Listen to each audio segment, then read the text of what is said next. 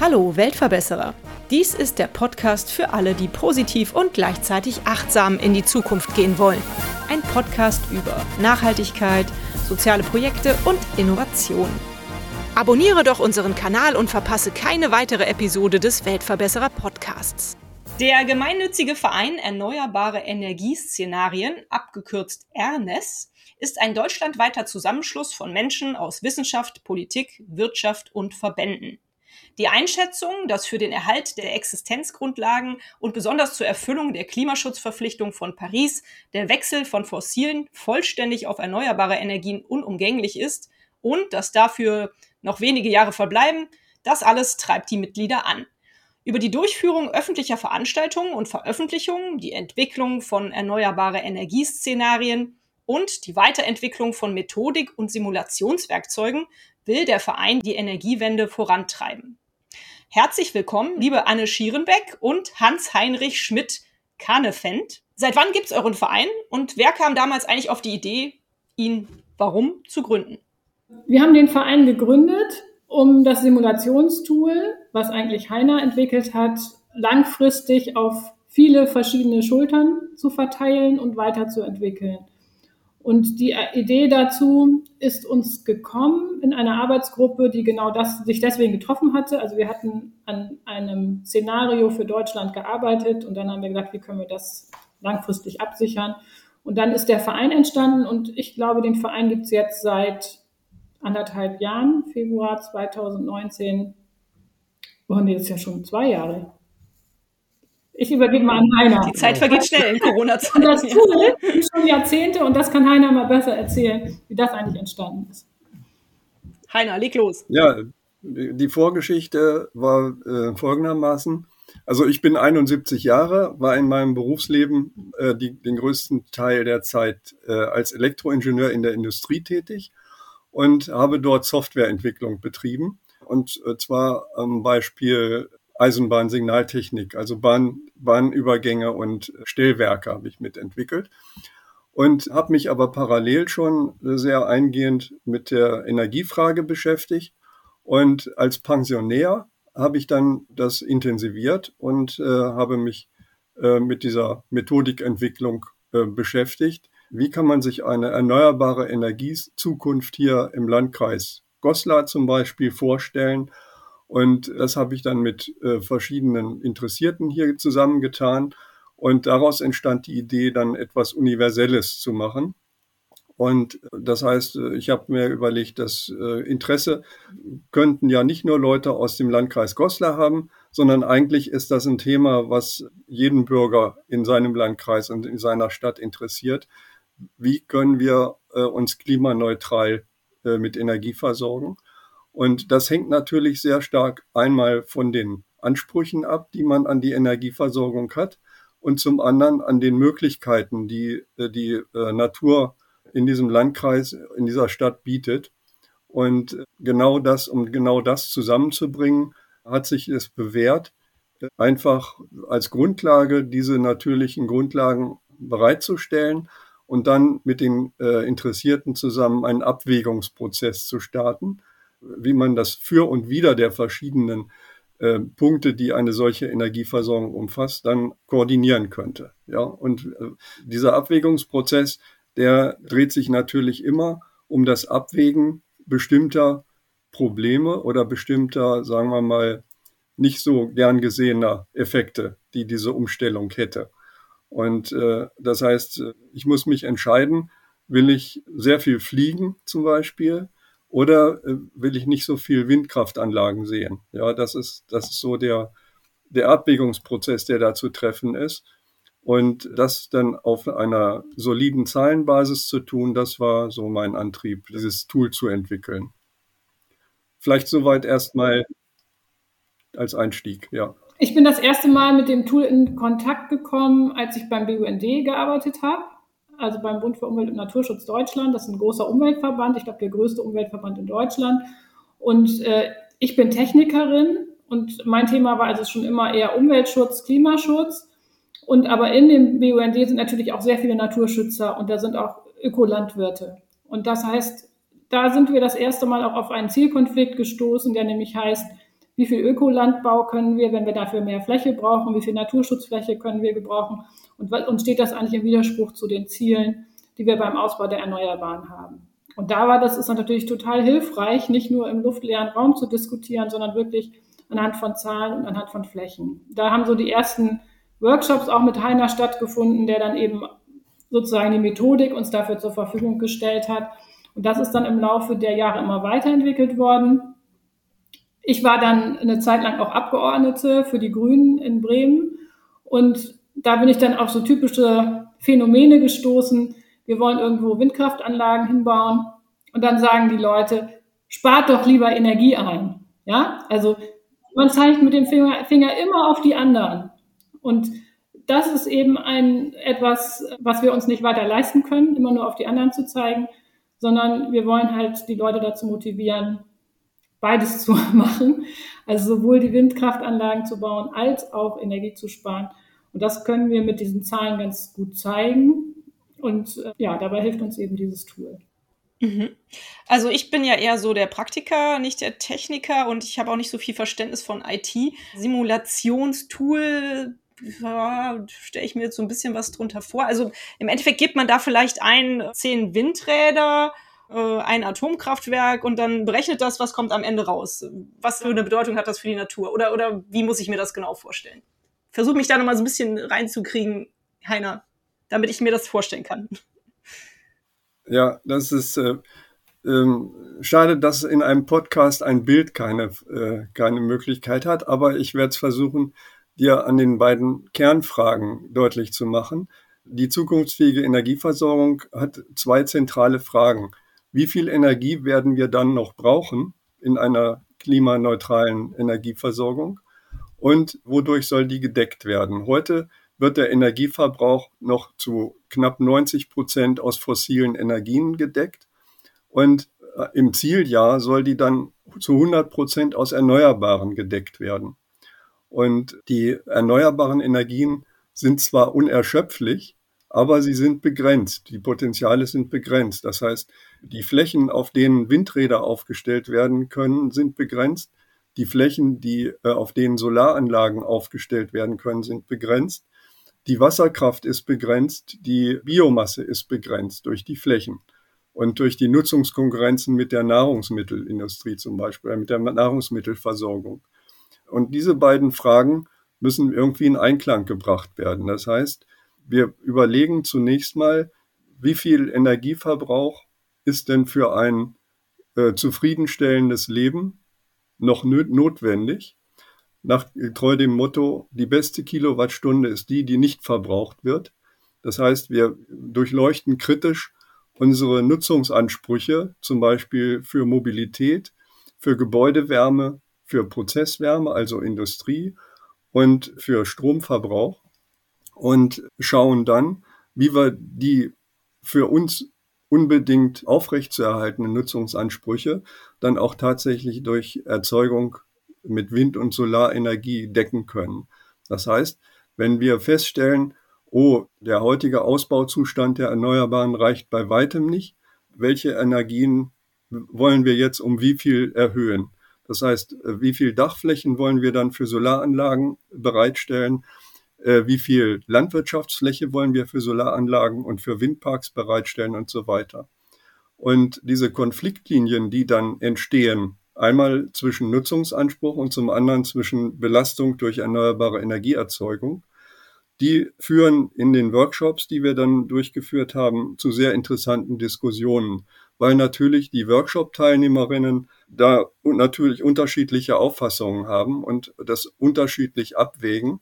Und das führt dann eben zu diesen interessanten Diskussionen. Und es ist dann so ähnlich wie bei einem Planspiel. Da wird dann zum Schluss nach dieser Diskussion demokratisch abgestimmt, welcher Ansatz denn nun gewählt wird. Und der wird dann sofort äh, in das Tool eingegeben. Das heißt, äh, die, die ursprüngliche Einstellung wird dann entsprechend den Wünschen der Teilnehmer verändert. Und es wird geschaut, was hat das jetzt für Folgen auf der anderen Seite. Ja? Denn egal auf welcher Seite, also wenn ich zum Beispiel den Nutzungsanspruch verändere, dann hat das Folgen für die Erzeugungsseite. Und wenn ich auf der Erzeugungsseite, wenn mir da was nicht gefällt, wenn ich also nicht, nicht so viele Windanlagen haben möchte, dann hat das Konsequenzen für die Nutzungsseite, weil ich dann nicht mehr so viel Energie bereitstellen kann. Und das in Einklang zu bringen, das ist eigentlich die Aufgabe. Und das Entscheidende ist eigentlich an dieser Technik, äh, dass äh, die, die Auseinandersetzung mit dem Thema nicht im Lesen von irgendwelchen Studien besteht, die fix vor mir liegen und unveränderlich erscheinen und äh, gegen die ich sofort Kritik entwickle. Warum hat er das so gemacht und was, das geht doch überhaupt nicht, sondern die Teilnehmerinnen sind in der Lage, selber ihre Zukunft zu machen, wie Pippi Langstrumpf. Ich mache mir die Welt, wie sie mir gefällt. So. Und äh, das ist eigentlich der entscheidende Punkt. Und seitdem ich diese Technik habe, muss ich mich persönlich äh, nicht mehr meine Einstellung, meine persönliche Einstellung verteidigen gegen andere, sondern die Teilnehmer können diskutieren, können das ausdiskutieren, weil es ja völlig natürlich ist, dass die Teilnehmerinnen unterschiedliche Einstellungen mitbringen. Aber wir müssen jetzt als Gesellschaft langsam zu einer gemeinsamen Sicht kommen, weil nämlich die unterschiedlichen Zielvorstellungen zu ziemlich unterschiedlichen Technologien führen würden oder Entwicklungserfordernissen führen würden. Und wir müssen uns aber irgendwie auf einen Pfad einigen, weil wir nicht mehr viel Zeit haben und weil auch unsere Mittel für Infrastrukturen begrenzt sind. Und aus diesem Grund ist das äh, ein sehr lebendiger und notwendiger Prozess aus unserer Sicht. Ja, hört sich spannend an. Nun hast du eben gesagt, dass wir in Zukunft wahrscheinlich weniger Energie verbrauchen werden. Habe ich das richtig verstanden? Ich habe immer das Gefühl, durch die Digitalisierung verbrauchen wir in Zukunft viel, viel mehr Energie, Smart Home und so weiter. Ja, das, das, das ist wichtig, äh, einen Begriff zu klären. Was heißt Energie? Es gibt viele Leute, die unter Energie Strom verstehen. Und physikalisch ist das aber falsch. Äh, physikalisch gibt es verschiedene Erscheinungsformen in der Energie, verschiedene Energieträger. Dazu zählt Strom, aber auch Wärme zum Beispiel. Und das auseinander oder Kraft, äh, Antriebskraft am Auto, das, äh, das ist eben die dritte Form. Und um diesen Gesamtenergieverbrauch in den Blick zu bekommen, äh, ist es entscheidend, dass man das auch ganzheitlich sieht, das Thema. Ja. Also, dass wir weniger Energie verbrauchen in Zukunft, das ist eine Möglichkeit, um die Belastung unserer Flächen gering zu halten. Aber wenn wir jetzt einfach sagen, wir machen so weiter wie bisher und da spielt natürlich auch das, die Wachstumsdiskussion eine große Rolle, äh, dann würde ich dir auch zustimmen und sagen, es kann auch sein, dass unser Energieverbrauch ansteigt. Und der Energieverbrauch steigt durch die Digitalisierung im Bereich Strom ein bisschen an. Äh, das ist aber nicht unser Hauptproblem sondern unser Hauptproblem ist zum Beispiel, dass für, gegen die Wohnungsnot bauen, bauen, bauen einheitlich in allen Parteien als die Lösung gesehen wird und dass die Häuser, die heute gebaut werden, noch nicht Passivhäuser sind, also keine Energie brauchen oder vielleicht sogar Plusenergiehäuser sind, also mehr Energie produzieren, als sie brauchen, sondern dass die immer noch Energie brauchen. Und das heißt, ein Neubau hat erstmal mehr Energieverbrauch zur Folge. Jede neue Straße zieht mehr Verkehr nach sich, also mehr Energieverbrauch. Die meisten neuen Autos sind größer als die alten Autos und so weiter und so fort. Und wenn wir über den Ausbau der erneuerbaren Energien sprechen, dann finde ich das Gute an diesem Tool, dass es eben die Nutzungsseite und die Nutzungsansprüche mit berücksichtigt. Und es zeigt die planetaren Grenzen auf, und zwar in einer Einheit, die für jeden gut verständlich ist. Die Einheit ist Fläche. Jeder kann sich unter Fläche was vorstellen. Also wir diskutieren über Wohnfläche pro Kopf. Wir sprechen darüber, wie viel Hektar Wald wollen wir in Zukunft haben. Und natürlich möchte jeder, jede den Wald erhalten, möchte Naturschutzflächen erhalten. Das ist ja das, was unser Leben lebenswert macht, dass es auch noch Naturflächen gibt. Und deswegen ist das sehr anschaulich, auch für Leute, die mit Gigawattstunden und solchen Einheiten in der Regel äh, nicht so viel anfangen können. Mhm. Was habt ihr denn so als Verein bisher erreicht? Wo könnt ihr schon stolz drauf sein, was ihr mit dem, der heißt glaube ich 100 Pro Sim, ne, euer Simulator, was ihr damit geleistet habt? Der Name heißt 100% Simulation. Da leitet sich der Name daraus ab. was haben wir erreicht? Also schon bevor der Verein gegründet wurde, habe ich sehr ausgiebige Erfahrungen mit Workshops gemacht. Ich habe bei, bei dem hundertsten Workshop nicht mehr mitgezählt. Also es sind über 100 Workshops, die ich inzwischen selbst durchgeführt habe. Und das sind Workshops mit unterschiedlichen Teilnehmerkreisen. Dazu gehören Politik auf Landkreis, Landes- und Bundesebene. Dazu gehören äh, Verwaltungsmitarbeiterinnen, zum Beispiel in Landkreisen, die nun händeringend nach Möglichkeiten suchen, ihren Landkreis klimaneutraler zu bekommen. Und äh, dazu gehören Wissenschaftlerinnen, mit denen ich zusammen das Glück hatte, diese Methodik auch wissenschaftlich nochmal sehr zu fundieren.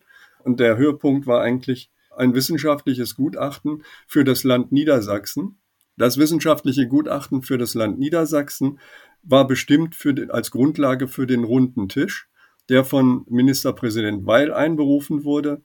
Und da wurden eben 50 Personen aus Wissenschaft, Politik äh, und Verwaltung und Verbänden äh, zusammengeholt äh, aus Niedersachsen, die sich dann also über dieses Thema klimaneutrale Energieversorgung Niedersachsens Gedanken gemacht haben. Und als Diskussionsgrundlage war dieses Gutachten bestimmt. Und zu, zu dem Zweck habe ich mein Tool dann eben zusammen mit 18 Wissenschaftlerinnen und äh, aus vier Instituten äh, auf eine solide wissenschaftliche Basis stellen können, so dass das eben auch ja hieb- und stichfest ist. Und da kamen dann nach der ersten Vorstellung hunderte von Stellungnahmen von den runden Tischteilnehmern äh, die natürlich alle äh, ja, ihre Aspekte reingebracht haben. Zum Beispiel der Bauernvertreter, der war entsetzt, dass wir da so viel Stroh energetisch nutzen wollten und so weiter. Also es gab da sehr viele Einzelaspekte. Und äh, daraus wurde dann, äh, die wurden dann zusammengeführt. Es wurden eine ganze Reihe von Aspekten noch berücksichtigt in einem Folgeszenario. Und das wurde dann auch als wissenschaftliches Gutachten veröffentlicht. Und äh, das ist eigentlich ein, wichtiger Punkt gewesen, äh, wo wir dann äh, auch noch stärker äh, ja, in, in den politischen Bereich gehen konnten äh, und, und dort auch eine gewisse Tragfähigkeit vorweisen konnten.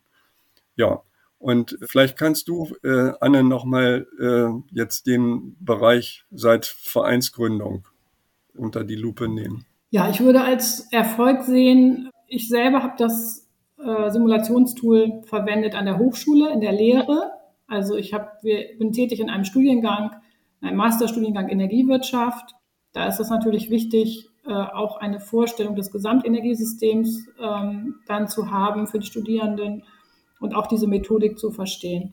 Was sind die Erfolge? Also die Erfolge sind, dass wir, dass es den Verein gibt, dass wir das jetzt langfristig pflegen können, dass wir neue Mitglieder gewinnen konnten, dass wir vielfältige Anwendungsmöglichkeiten gefunden haben. Wir haben auch ein Projekt gemacht, Zukunftsdiskurse mit verschiedenen Stakeholdern der Energiewende.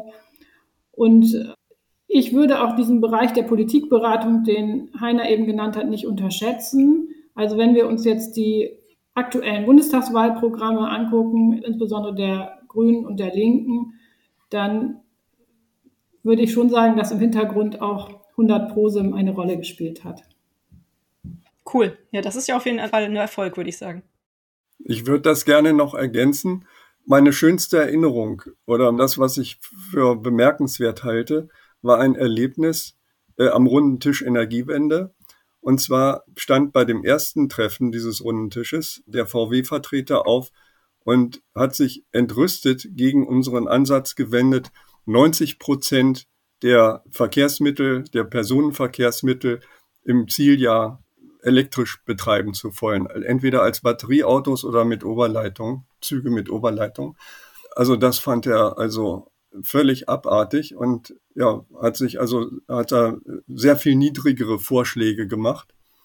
Und ein Jahr später, bei einem Folgetreffen dieses runden Tisches, stand dieser selbe Mann auf und hat einen großen Vorschlag gemacht, wie man die Ladeinfrastruktur für Elektroautos ganz einfach auf Parkplätzen mit einfachen Schuko-Steckdosen gestalten könnte, so dass man das erleichtert. Das heißt, da war der erste Ansatz sichtbar, der jetzt sich ja voll gezeigt hat bei VW. Die setzen jetzt voll auf Elektromobilität. Und ich meine, das muss nicht unbedingt zusammenhängen, aber äh, mich hat das glücklich gemacht. Ja, das kann ich mir sehr gut vorstellen, Heiner. Also bestimmt habt ihr dazu was beigetragen, auch wenn es vielleicht jetzt nicht 100 Prozent dann seine Meinung geändert hat, aber ich denke auch. Klasse. Wenn man bei euch auf der Homepage guckt, dann sieht man unter euren Mitgliedern gibt es Physikprofessoren, äh, Betriebsleiter der Recyclinghöfe, Bankkaufmann, Geologe, Architekt, Energieberater und, und, und. Das ist eine total bunte Mischung. Heiner, du hast ja eben auch schon gesagt, auch in euren Vortragsreihen und in euren Seminaren ist es schön, eine bunte Mischung an, an Leuten da zu haben, um auch bunt diskutieren zu können. Ist das sehr wichtig für euch? Kann bei euch jeder Mitglied werden in eurem Verein? Ja, kurze Antwort. ja, okay. Also für mich kann ich sagen, ich habe äh, in den 80er Jahren angefangen, Umwelttechnik zu studieren, weil ich tatsächlich dachte, das ist also damals gab es ja schon Umweltprobleme und ich hatte gedacht, man muss sie technisch lösen. So, jetzt sind wir 40 Jahre später oder 35 Jahre später im Vergleich zu meinem Studienanfang. Und was ist jetzt meine Erfahrung? Also meine Erfahrung ist eigentlich, die Technik ist da, insbesondere im Bereich der erneuerbaren Energien. Und was wir jetzt brauchen, ist den politischen Willen und die gesellschaftliche Veränderung, um das in die Tat umzusetzen, was wir können, was wir könnten, ja, was wir auch schon länger könnten.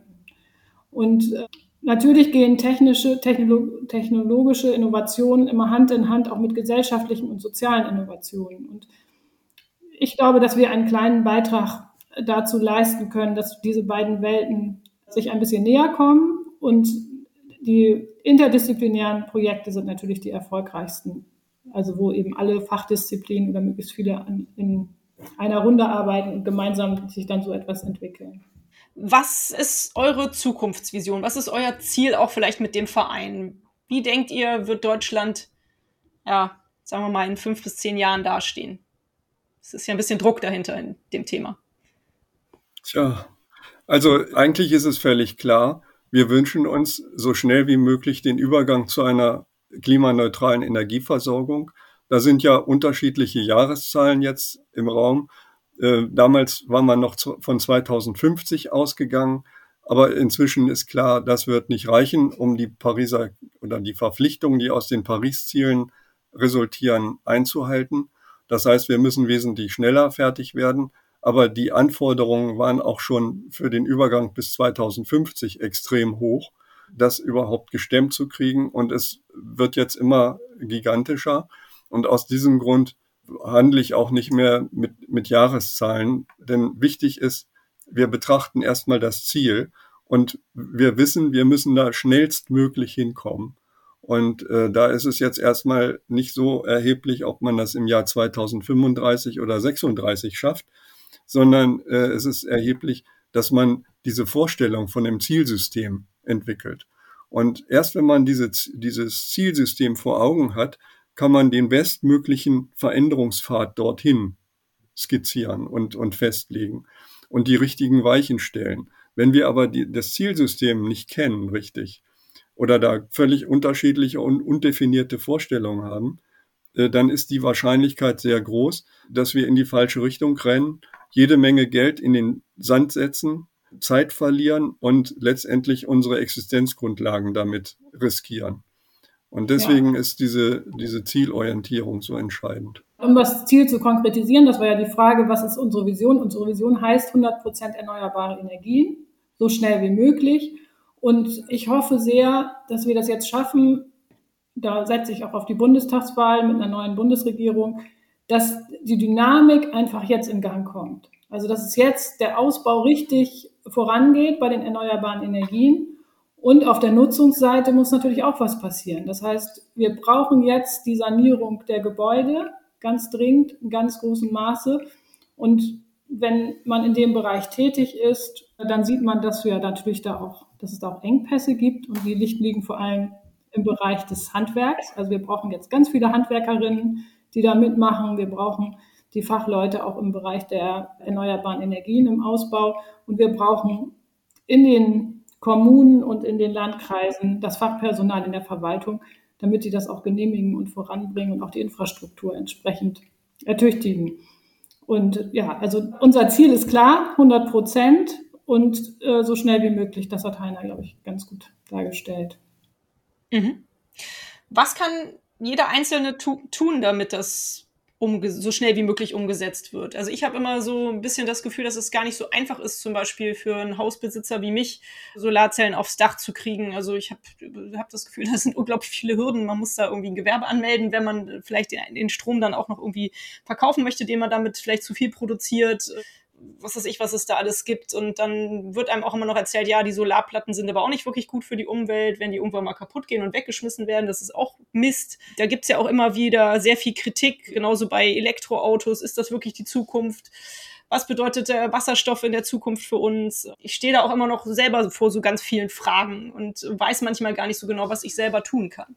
Ja, das ist eigentlich eine, deine persönliche Erfahrung ist das, was ganz vielen Leuten so geht und was im Moment die Energiewende behindert. Also wenn man zu viele Informationen bekommt und diese Informationen sich auch noch widersprechen, dann führt das zu einer Verunsicherung und dazu, dass man gar nichts macht. Und das ist, glaube ich, im Moment die Situation, in der wir stecken. Und wir wollen eben dazu helfen, dass dieses, was muss der Einzelne tun, klarer wird. Aber der Einzelne kann was tun, aber wichtiger ist natürlich auch, dass die Rahmenbedingungen sich ändern. Also das Erste, was du tun solltest, ist wählen gehen, sage ich jetzt mal so ganz platt. Schon erledigt. Und dann finde ich, solltest du dir genau die Dinge, die du dir vorgenommen hast, auch machen und sozusagen durch diese ganzen Hürden hindurchgehen. Also natürlich brauchst du eine Solaranlage auf dem Dach und dein Haus sollte saniert werden. Und ich würde dir jetzt nicht dazu raten, unbedingt ein Elektroauto zu kaufen. Ich weiß nicht, wo du wohnst, aber äh, vielleicht lässt sich die Mobilität auch ohne Auto genauso gut erledigen. Also mhm. ja, wir sehen, also ich finde zum Beispiel so ein Erkenntnis, den, der, den viele nie, vorher nicht hatten, ist, dass die Wohnfläche eine große Rolle spielt. Also nochmals darüber zu nach, nachzudenken, muss ich tatsächlich alleine eine 60 Quadratmeter Wohnung haben oder kann ich nicht mit Leuten zusammenwohnen? Das sind eben Sachen, die dann auch sehr stark in, das, in den eigenen Lebensstil hineingehen. Aber das ist eigentlich nicht das Hauptziel unserer Workshops, dass wir den Leuten vorschreiben wollen, wie sie leben, sondern wir wollen einfach zum Nachdenken anregen und dass man sich gemeinsam überlegt, wie soll ein gutes Leben für alle aussehen. Und dann muss die Politik aber die Rahmenbedingungen setzen, also dass eine Solaranlage für jeden einfach wird und dass man davon profitieren kann und dass sich das lohnt. Das, da ist die Politik in der Pflicht. Mhm. Ja. Das würde ich gerne noch ergänzen. Ich denke, dass es auch ganz entscheidend ist, bei jedem Einzelnen äh, ein Verständnis für die, für die Herausforderungen zu schaffen, ein Bewusstsein für die Notwendigkeit und auch ein Bewusstsein für die Beschränkungen oder für die nicht so schönen Effekte, die das dann hervorrufen wird auf das Leben. Das wird nicht alles angenehm werden. Das ist eine eine der größten Herausforderungen, die unsere Gesellschaft jemals erlebt hat, diese Transformation. Und sie wird auch Schmerzen bereiten, jedem Einzelnen.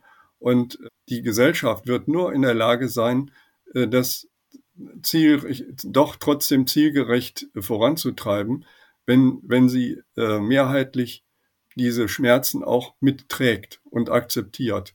Und die Parteien, die diese Schmerzen jetzt in der Regierung offen scheinbar bereitet, auch trotzdem weiter wählt. Ja, das, das ist eben der Punkt, dass es kein rundum Wohlfühlpaket geben wird für Klimaschutz. Und, und diese Bereitschaft der Gesellschaft halte ich eigentlich für das Zentrale äh, mhm. an der Stelle. Ja, ja das, das glaube ich, dass das nicht in allen Ebenen leicht sein wird, das umzusetzen. Nichtsdestotrotz bin ich ja Optimist und äh, frage eigentlich immer hier nach schönen Erinnerungen. Heiner, du hast ja eben schon von deinem Highlight äh, mit dem Verein erzählt. Vielleicht äh, hast du aber, liebe Anna, auch noch eine Geschichte, die du erzählen kannst, eine besonders schöne Erinnerung, die du an eure Vereinsarbeit hast. Ja, also was mich an der Vereinsarbeit begeistert, ist eigentlich, dass so viele da jetzt mitmachen. Aber am meisten begeistert mich eigentlich Heiner. also das ist ganz oft so, dass ich irgendwie eine Idee habe und dann werfe ich die so in den Raum und dann sehen wir uns zwei Monate lang nicht und nach zwei Monaten sagt Heiner dann, ja, ich habe mir das mal überlegt, was du da so neulich gesagt hast. Und dann hat er nochmal wieder neu was programmiert und hat dann gleich schon das Ergebnis parat. Und wow, das ist wirklich super. Und ganz allgemein bin ich ja sozusagen, würde ich mich jetzt mal als Klimaaktivistin oder Klimaengagierte bezeichnen. Und da gibt es außerhalb von unserem Verein auch schöne Erlebnisse. Also ich habe zum Beispiel schon an Klimacamps teilgenommen und da dann auch gesehen, ja, wie toll das ist, wenn Leute zusammenkommen, also wenn viele Menschen zusammenkommen. Und dann kann man auch in so einem Camp mit super einfachen Mitteln umweltfreundlich leben und es funktioniert. Und das waren so Momente, wo ich gedacht habe, ja, das ist möglich, dass man das schafft. Weil dagegen steht ja, also Heiner hat ja eben von den Schmerzen gesprochen. Ja, meine größten Schmerzen sind ja, dass das, was mich normalerweise glücklich macht, das sind ja Naturerlebnisse, sei es jetzt in den Bergen oder es ist das Empfinden von Jahreszeiten.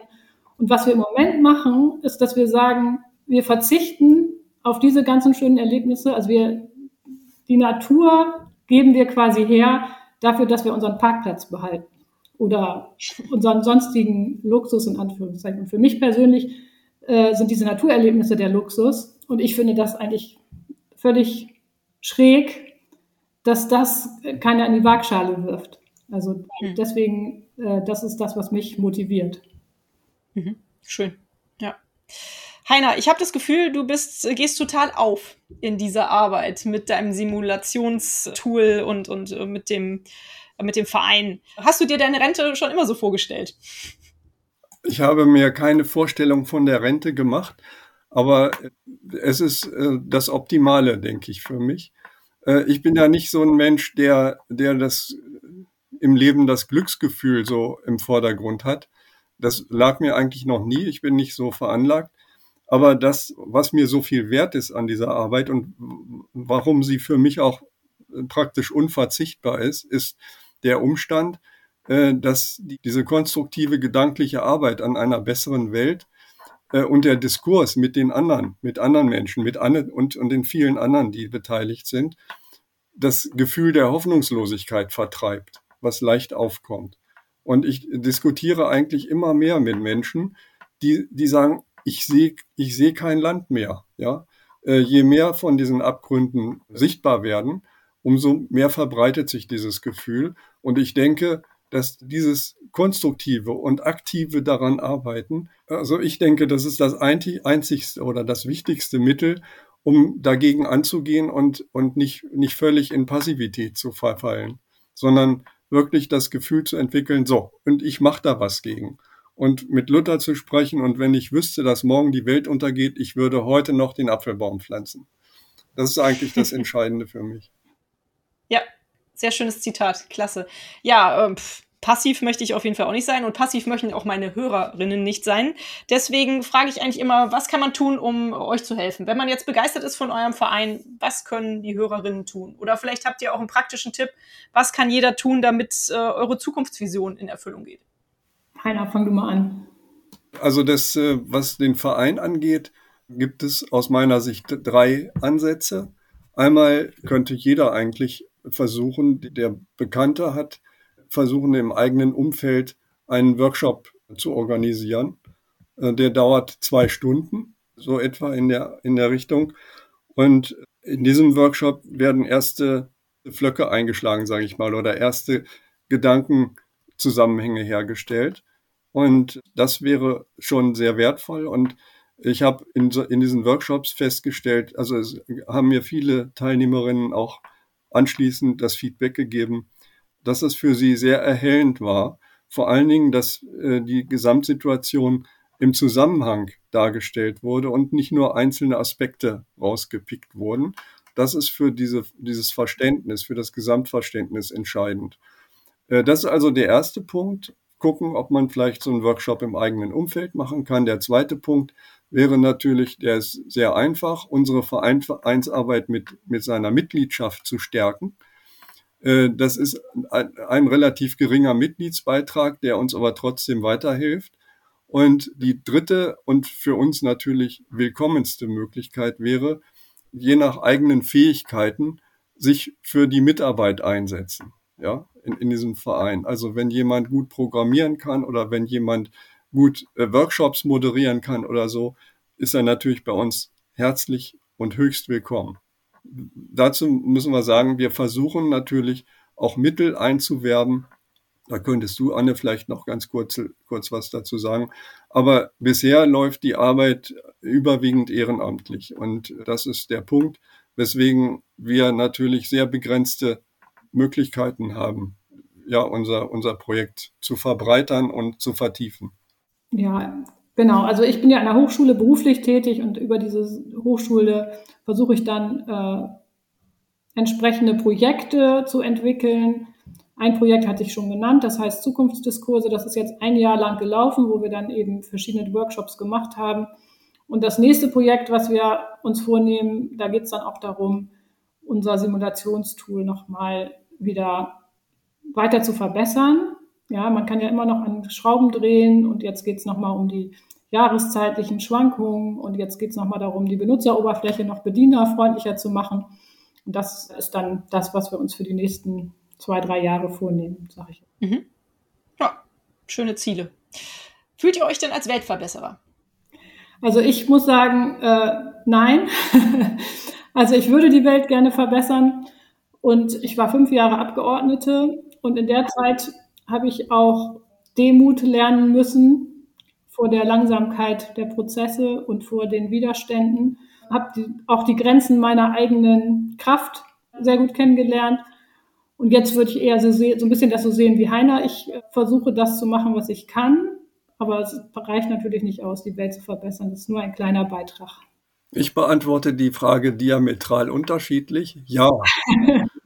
Und zwar alle diejenigen, die der Bedrohung der natürlichen Lebensgrundlagen entgegenwirken, verbessern damit die Aussichten der Menschen auf dieser Welt also sind Weltverbesserer. Na, wenn man also diese, den Wortsinn nimmt, dann sind wir es. Ja, ja. sehe ich genau. Äh, und bisher habe ich mich auch gerne so ein bisschen gedrückt um, um diesen Begriff und vermieden, diesen Eindruck zu erwecken, weil er ja natürlich der Lächerlichkeit preisgegeben wird oft. Aber ja, ich denke, also gerade dieser Podcast hat mir auch gezeigt, doch, das ist ein Wert, hinter dem ich stehe und zu dem ich mich bekenne. Schön, freut mich, Heiner. Um nochmal auf dich zurückzukommen, Anne, ich habe es in letzter Zeit so häufig gehört, dass Politik so schwierig ist und dass es so langsam ist und dass man seine Meinung nicht wirklich durchsetzen kann, weil man irgendwie immer nur, ja, keine Ahnung, weil man da irgendwie von ein, ein, nur ein kleines Licht ist vielleicht oder so, ja, ähm, wenn man sich da engagieren möchte. Ich finde das so schade dass es so schwierig gemacht wird, Leuten in der Politik voranzukommen und sich zu engagieren. Und äh, das, was du eben gesagt hast, zeigt mir das wieder. Da muss auch was geändert werden. Aber das ist jetzt nicht eure Baustelle. Doch, doch, doch, ist unsere Baustelle auch. Ja? okay. Also äh, ich habe mich seit Bestehen des Vereins habe ich mich äh, hauptsächlich konzentriert neben der Weiterentwicklung des Tools äh, auf Politikberatung und ich habe einige sehr spannende Workshops auf Landesebene mitgemacht es ist jetzt zum Beispiel, also morgen erscheint ein Energieszenario für das Land Mecklenburg-Vorpommern. Und dieses Szenario wurde mit, durch meine Methodik und durch meine Beratung erstellt, mit meiner Beratung. Das ist jetzt so das jüngste Kind. Und auch auf Bundesebene sind wir zum Beispiel ziemlich stark eingebunden gewesen in die, in, in, in die Erstellung des Wahlprogramms von Bündnis 90 Die Grünen. Das war die Partei, die äh, uns am intensivsten nachgefragt hat. Es gab auch Anfragen von der SPD und äh, auch ein Workshop, aber äh, von den Grünen, da war das Interesse sehr vehement zu spüren. Ist, ist ja auch kein Wunder, weil das ja ein, ihr Hauptthema ist. Und ja, und deswegen denke ich, ist äh, die, äh, ja, die Politikberatung schon ein ganz entscheidender Punkt, der auch schon Spuren gezeigt hat und auch erhebliche Auseinandersetzungen mit den Berufspolitikern geführt hat. Die möchten natürlich, dass sie gewählt werden und nicht allzu viel unangenehme Wahrheiten auf den Tisch kommen. Und dieser, dieser Konflikt zwischen der Wirklichkeit, die dann hinterher zu bewältigen ist, und der Gewinnung von Wählergunst, ja, das ist ein spannender Prozess. Ja. Ja, das stimmt. Kommen wir mal zu meinen letzten Fragen. Eine ist immer, was müsste passieren, damit die Welt ein Stückchen besser würde? Wenn ihr drei Dinge benennen dürftet, was würdet ihr sagen? Also jeder anderthalb. Ja. Wir machen mal abwechselnd. Ich würde die Ungleichheit von oben bekämpfen als erstes, und zwar bezogen auf CO2. Die größten Emittenten, ich glaube, das sind 20 Firmen, die für ein Drittel der weltweiten CO2- und Methanemissionen seit 1965 verantwortlich sind weltweit, an die muss man ran. Ne? Also an die, das wäre mein erster Punkt. Gut, ich, ich habe auch zwei Punkte, die ich zu einem zusammenfassen werde jetzt. Also ich, ich halte aus meiner Erfahrung jetzt heraus mit den vielen Diskussionen für entscheidend, dass bei den Bürgerinnen und Bürgern ein gutes Lebensgefühl nicht mehr auf wachsendem materiellen Wohlstand und Konsum von Luxusgütern angewiesen ist, sondern dass, dass dieses gute Lebensgefühl und der Lebenssinn sich speist aus Gemeinschaftssinn und Solidarität mit den Schwächeren. Das ist eigentlich eine eine, eine Lehre, die ich jetzt gezogen habe und die ich jetzt ja versuche immer weiter auch zu stärken. Das habe ich übrigens gerade festgestellt. Eine ganz tolle Begleiterscheinung der schlimmen Flut, mhm. die hier bei uns äh, in der Region, also ich wohne ja hier in Köln, äh, stattgefunden hat, dass eine große Solidarität entstanden ja. ist im Anschluss an die Flut. Das finde ich ganz, ganz klasse. Schön zu sehen. Ja. Und gibt es noch einen halben Punkt? Ja, also ich wünsche mir, äh, das knüpft so ein bisschen an das, mein erstes Punkt an. Also es sind ja offensichtlich eben Firmen, die CO2 emittieren. Und daraus leitet sich für mich ab, dass wir wirklich auch dafür kämpfen müssen, dass die Politik wieder Gestaltungsmacht zurückgewinnt. Deswegen, äh, wenn ich selber sage, ich mache jetzt keine aktive Politik mehr, heißt es nicht, dass ich nicht doch für die Politik und für die Demokratie stehe und sage, ne, das sind eigentlich diejenigen, also wir, wir müssen das als Gesellschaft gemeinsam entscheiden. Und dafür brauchen wir natürlich auch die gewählte Politik und die muss das ja mit uns und für uns dann auch umsetzen, durchsetzen. Mhm. Ja, und äh, das ist vielleicht nochmal ein Zeitpunkt, um euch alle daran zu erinnern. Am Wochenende ist die Wahl. Wer bis dahin noch keine Briefwahl getätigt hat, so wie ich, weil ich in den Alpen wandern werde, der sollte doch bitte in sein Lokal gehen, in sein Wahllokal gehen und dort wählen. Vergesst das nicht. Danach dürft ihr auch ins Lokal gehen, wenn ihr wollt. so, was ich auch immer frage, wie verhaltet ihr euch im Alltag äh, nachhaltig? Oder habt ihr noch ein anderes soziales Projekt, was ihr bei euch im Alltag, was da einen Platz hat? Ähm, ja, vielleicht erzählt ihr mal ein bisschen aus eurem Privatleben, so neben dem Verein. Ja, soll ich beginnen? Mhm. Ja, gerne. Also mir war von, ja, eigentlich seitdem ich mit den, mit diesem Gedanken der fossilen Energie des fossilen Energieends in, in Kontakt gekommen bin, das war Mitte der 70er Jahre, äh, habe ich versucht, irgendwie mal meine eigenen Lebensumstände entsprechend zu ändern. Also ich habe mir 1980 einen Sonnenkollektor selber gebaut für die Warmwasserversorgung und ich habe 1995 mit Freunden zusammen mein erstes Bürgerwindrad zur Versorgung von 200 Haushalten hier aufgestellt in Fienenburg. Ja, und so weiter und so weiter. Und wir haben dann äh, auch Anfang der 90er ein Niedrigenergiehaus gebaut. Damals war das Passivhaus, da gab es erst einen Prototypen, das war mir noch ein bisschen zu weit entfernt, also lag nicht in meinen Möglichkeiten, aber Niedrigenergiehaus ist es schon und da wohne ich immer noch drin und äh, das ist auch komplett äh, erneuerbar versorgt. Also für meine eigene Welt habe ich da jetzt schon Flöcke eingeschlagen habe aber dann spätestens, nachdem unsere zweite Windanlage, Bürgerwindanlage aufgebaut war, erkannt, wir haben Tolles geleistet, aber das Energieproblem in Gänze ist noch nicht gelöst. Und da gehören eben, wie Anne schon sagte, eben äh, vor allen Dingen jetzt auch politische äh, Maßstäbe dazu, um, um das äh, mhm. Thema weiter zu vervollkommnen. Ja. Ich persönlich versuche auch äh, das umzusetzen, was ich anderen Leuten erzähle. Also bei mir ist es insbesondere der Bereich Mobilität. Ich habe äh, mich schon mit 18 entschieden, keinen Führerschein zu machen und bewege mich also nur, fast nur per Fahrrad, aber natürlich sonst auch bei weiteren Strecken äh, mit der Bahn.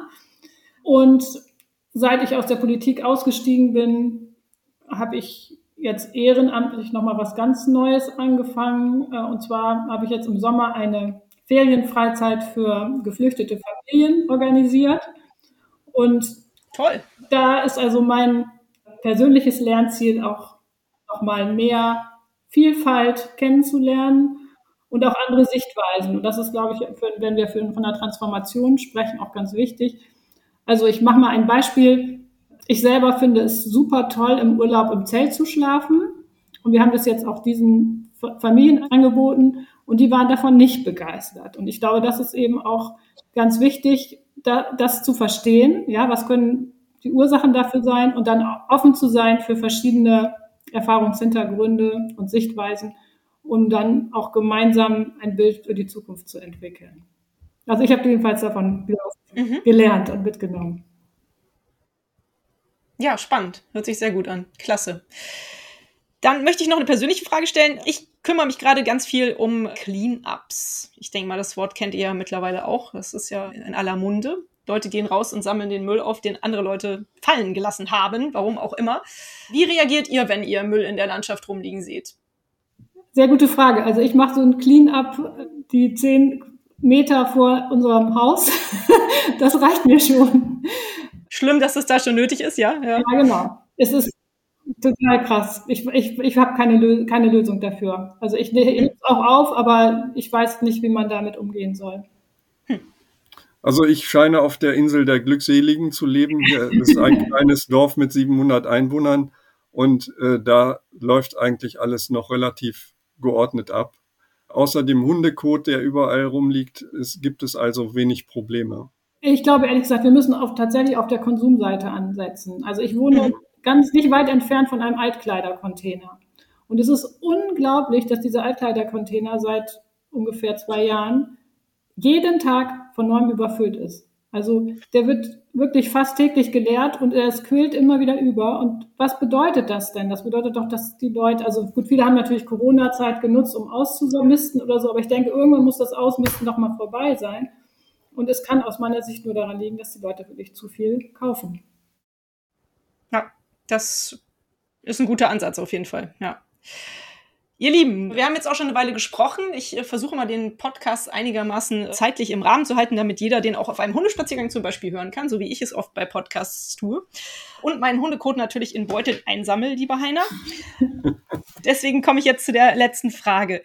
Die geht immer nach einem Buchtipp, weil ich so gerne lese und deswegen bin ich immer neugierig, was meine interessanten Interviewpartner so ganz gerne lesen und was sie für Tipps haben. Die Buchtipps werden präsentiert von booklooker.de. Gebrauchte Bücher günstig kaufen. Heiner, Soll ich zuerst? Ja, Heiner, du bist der Erste. Also, ich hätte hier dieses Buch von Uwe Schneidewind und Angelika Zahnt, damit gutes Leben einfacher wird. Ich finde dieses Buch sehr gut geeignet als Einstiegslektüre und ist leicht geschrieben, gut geeignet, um die Hintergründe leicht zu erfassen, äh, um die sich die Diskussion heute auch gedreht hat. Anne? Ja, ich habe zwei Buchtipps. Eigentlich lese ich nicht so gerne Sachbücher in meiner Freizeit und würde aber trotzdem ein thematisch passendes Sachbuch hier empfehlen. Das heißt Ökoroutine von Michael Kopatz. Da geht es auch so ein bisschen um das Thema Lebensstil und so weiter und wie kann man das eigentlich umsetzen. Und dann hat mich in den letzten Jahren äh, auch immer so ein bisschen die Frage beschäftigt, wie weit gehe ich eigentlich, wenn ich politisch nichts erreiche oder nicht das erreiche, was ich eigentlich will. Und da gibt es einen Roman, der das thematisiert, der heißt Die Wurzeln des Lebens von Richard Powers. Und das fand ich für mich persönlich ganz spannend zu lesen, weil da Leute mal über ihre Grenzen hinausgehen. Ja, hat leider kein gutes Ende muss ich dazu sagen. Aber das darfst du doch noch nicht ja. verraten. Aber na gut, ich werde es trotzdem lesen. okay, cool. Vielen Dank. Ja, das gerne. ist doch ein schöner Abschluss. Ich danke euch ganz herzlich für eure Zeit, für dieses tolle Interview mit diesen äh, ganzen aufschlussreichen Ideen und Vorschlägen und, und Ansätzen. Ähm, ihr seid ein toller Verein, macht weiter so. Ihr seid auf jeden Fall Weltverbesserer. Und ja, ich würde sagen, wir bleiben in Kontakt. Bis bald mal. Bis bald. Ja, vielen Dank an Tschüss. und mach ebenfalls weiter. Genau. Tschüss. Danke. Tschüss. Und euch vielen Dank fürs Zuhören. Wie immer findet ihr natürlich alle Informationen und Links zu diesem Projekt in den Show Notes. Hat es euch gefallen? Fühlt ihr euch inspiriert, bewegt? Habt ihr Verbesserungsvorschläge für mich? Dann schreibt mir gerne. Auch die E-Mail-Adresse findet ihr in den Show Notes. Abonniert doch den Weltverbesserer Podcast, dann verpasst ihr keine Episode mehr. Teilt, liked und kommentiert diese Folge des Weltverbesserer Podcasts. Ich würde mich sehr freuen. Vielen Dank dafür und bis bald. Eure Birte.